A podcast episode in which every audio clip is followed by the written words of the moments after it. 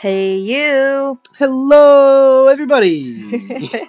嗨，大家好，欢迎来到大脸妹和美国老公的的生活碎碎念。OK，那上个节目呢，我们讲到，在美国人、外国人眼中呢，我们中国人秀恩爱的方式，他们是怎么看的？那在今天的节目呢 ，we'll talk about what we discussed about last program, the Yes. vice versa. Follow up. To Yep. Follow up. Yes. on the country what you know what you guys do when you guys are hot in love and what Mhm. signs you know we can anyone can tell yes. so Yeah. 好 so- 今天就讲一讲外国人美国人他们在热恋的时候有什么高调的表达爱恋的方式吗 so yeah. the so- answer is do uh, you guys actually have signs to show that you are hot in love in a relationship Well, yeah, the big one in the U.S. is uh, Facebook. You Mhm. know, for the younger generation. So, in Facebook, you can um, they have a relationship status on your profile. OK。Facebook 就是说脸书哈，我们大家都知道的。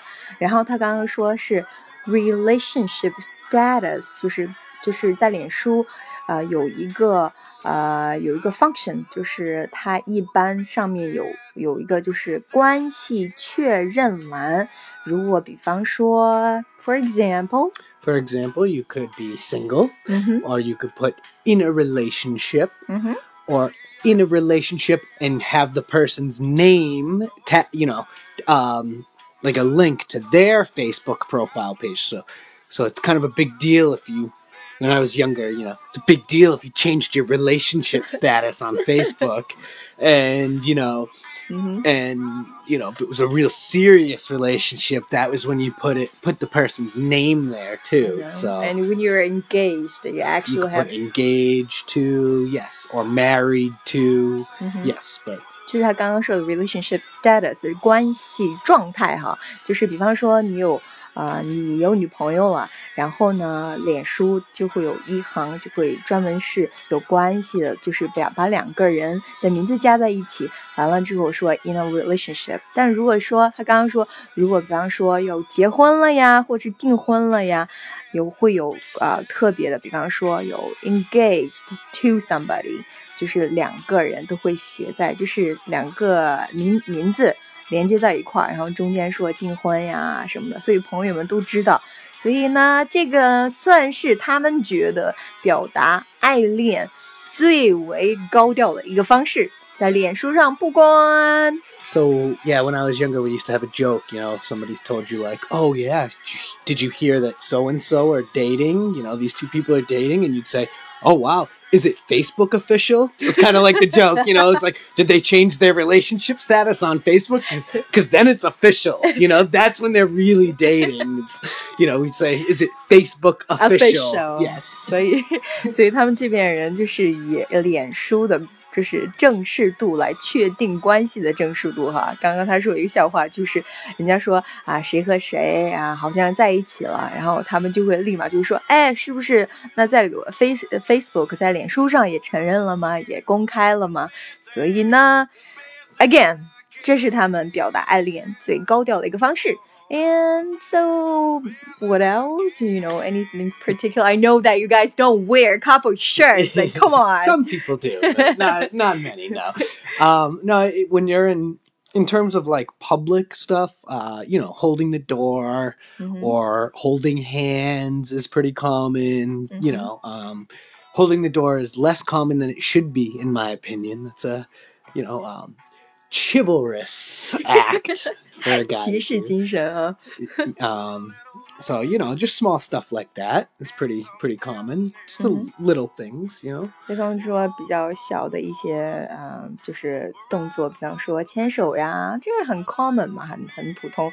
然后他说，经常给女士开门呀，开车门呀，或者是逛街的时候啊、开那个去哪儿，然后都是男士先行，然后男士把门一打开，让女士先走，就是有一种骑士精神哈。他们这边都会有做，但是在热恋 的时候做的会比较的，是吧？哈，献殷勤嘛，所以殷勤度会高一点。Okay, And then nothing there's- really special actually. no and then there's you know some people who do we're a little more um more open with it like you know they do awkward stuff like cuddling in public or you know giggling with each other or or no- making out you know and say kissing kissing kissing and you know it's uh we we call those things um public displays of affection aka PDAs too much information. T D uh, too much T M I TMI，too much information。刚刚说他刚刚说的 P D 啊、A 哈、public display of affection 是什么意思呢？是啊、有很多他刚刚说有很多小情侣啊，热恋的时候有这种公众情感表露狂。我翻译成就是公众情感表露的意思哈，表露狂 （public display of affection）。他说很多这种小情侣有这样的倾向，就是当众呀啊抱呃拥抱一个呀，是不是？当众呀亲吻一个呀，然后傻笑一个呀，这种情况。But honestly, you know, it's pretty common as well. You know. Oh, the, okay, so the subtle ones, I have no problem with. For me, you know, just like subtle, subtle kiss or you know, subtle PDAs are fine. It's the people who are just very, very loud about their PDAs, or you know, it feels like they're begging for attention with them. it just makes you feel awkward, you know. I feel like every America, maybe half of Americans are kind of PDA. You know, they're like ultravert, extroverted, and you just like you, you I don't laugh think- out loud. I don't think so. I think I think most are the subtle ones. It's Mhm. just the obnoxious ones are the ones that stand out so you think there's way more than there actually are, you know? Those are the people you notice. OK，啊、他刚刚真的讲的呃东西比较多哈。刚刚说的 PDA 呢已经解释到了，然后他之前有提到的 AKA 呢，这边人特别喜欢说 AKA 是什么意思呢 Also known as. ？Yes, also known as 也是被称作，也就是简称。他刚刚说 PDA AKA Public Display of Affection。 It's like like AKA, like I am General Peo, aka Joe, you know? So Yeah，就是什么简称的意思。okay, you, I, I'm not, you know, I'm not revealing your true identity. you did, okay? I'm not taking the blame. 好啦，那今天呢就讲了这么一些了。其实美国啊，挺挺豪放，挺豪放的，就是呃公众的情感表露这方面， 嗯、还是就是怎么说，该报的报，该笑的笑。所以当真问起来，有什么特别点呢？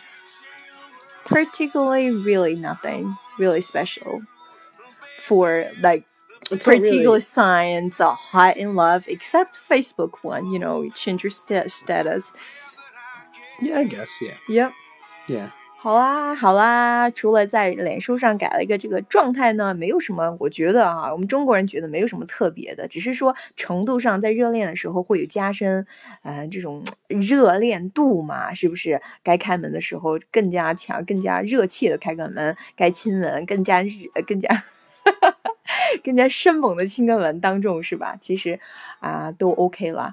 Okay, that's pretty much of today's program. Yeah. You want to add um, something? I just wanted to add um, an apology for the music that's been coming on the back of our Oh. program lately. Uh, I just want to I, I want to um, just state that it was not my choice for the music the last um, few programs, and so I uh, I came back strong with a good song this uh, this program. So um, yeah, uh, the song is called "Hold My Hand," and the artist is Hootie and the Blowfish. 好吧，他就这种着重强调了哈。我们今天的啊、背景音乐呢是 Hold My Hand，就是抓紧我的手。然后 Artist by Hoodies and Bluefish。 Hootie and the Blowfish. Hootie and Bluefish, yes, thank you。他说之前节目中这种糟糕的音乐的话都是我选的哈，这次的话我们花了很长时间，为了应景专门选了这个音乐，我们必须要双手点赞哦。点赞的同时呢，不要忘记关注我们的微信平台，我们的微信平台号叫做纽约新青年。重要的事情说三遍：纽约新青年，纽约新青年，纽约新青年。OK，我们下次节目不见不散喽，拜。Goodbye. Bye. 再见。再见。